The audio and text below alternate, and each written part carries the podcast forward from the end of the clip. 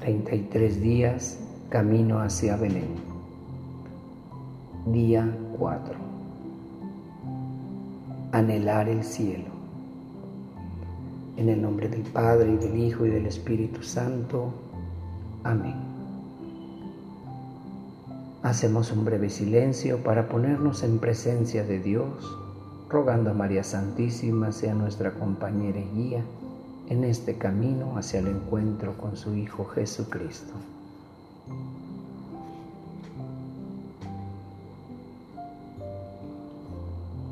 Oración camino a Belén. Querido niño Jesús, te quiero hacer presente aquí, en este rato de oración. Muchas veces pienso en ti, me acuerdo de ti, pero no te pienso como debería. Pensarte es quererte y quererte es buscarte. Sí, quiero buscarte, caminar hacia ti, pero sabiendo que tú me buscas siempre primero. Quiero recorrer este camino de la mano de María, tu Madre, sostenido por el auxilio del Espíritu Santo, para que tu amor se revele en plenitud dentro de mi corazón en esta Navidad. Cita. Te pedimos, Señor, que nos aprovechen los misterios en que hemos participado, mediante los cuales, mientras caminamos en medio de las cosas pasajeras, nos inclinas ya desde ahora a anhelar las realidades celestiales y a poner nuestro corazón en las que han de durar para siempre. Oración después de la comunión del primer domingo de Adviento. Reflexión. Cuando el cielo baja a la tierra, la tierra se convierte en el cielo.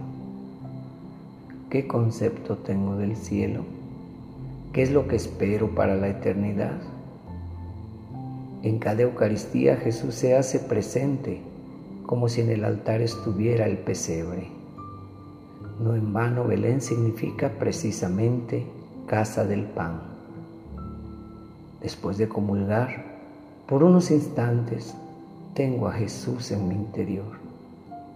Y si entendiera lo que eso significa, me daría cuenta que es la experiencia más cercana que puedo tener del cielo aquí en la tierra. Es como estrechar a Dios en ese tierno niño entre mis brazos. Así, Ir a la Santa Misa es ir a Belén. Ir a Belén es celebrar la Eucaristía.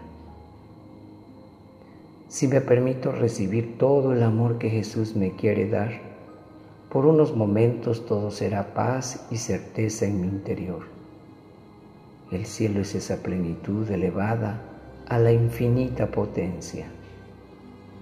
Pero es un hecho de que no se puede anhelar lo que no se conoce.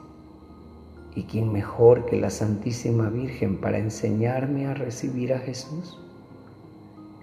Es como pedirle ahí en Belén que me deje cargar al Hijo de sus entrañas. Si participo con más conciencia en misa o comulgo con más frecuencia, el Espíritu Santo irá transformando progresivamente mi interior, haciéndome desear el cielo por encima de las realidades temporales que me causan satisfacción. Oración. Un corazón en el corazón.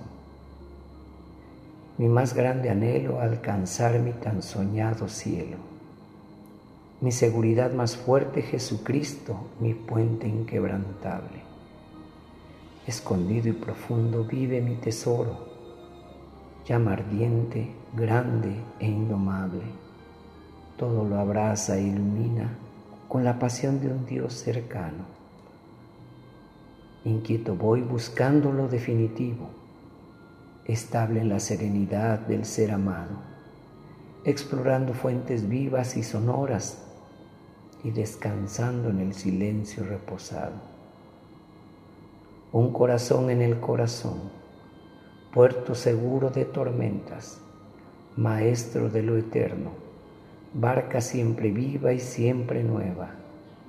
Escondido en lo profundo no hay temores, mis deseos no conocen ya ladrones.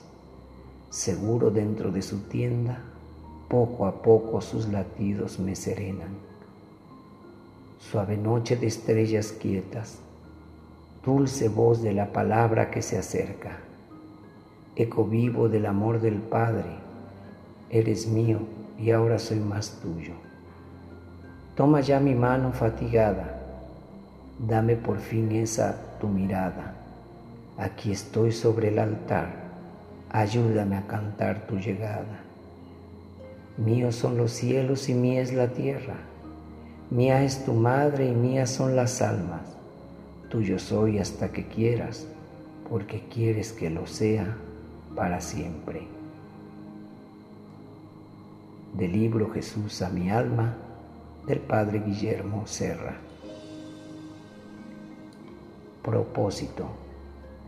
El día de hoy, si me es posible, buscaré recibir la comunión pidiendo a María que interceda por mí para aprovechar cada vez más esta gracia que Dios me obsequia. Si no puedo recibir la comunión, haré una oración pidiendo a Jesús que venga a mi corazón para que me regale su amor y su paz. Autor del texto, Padre Guillermo Serra.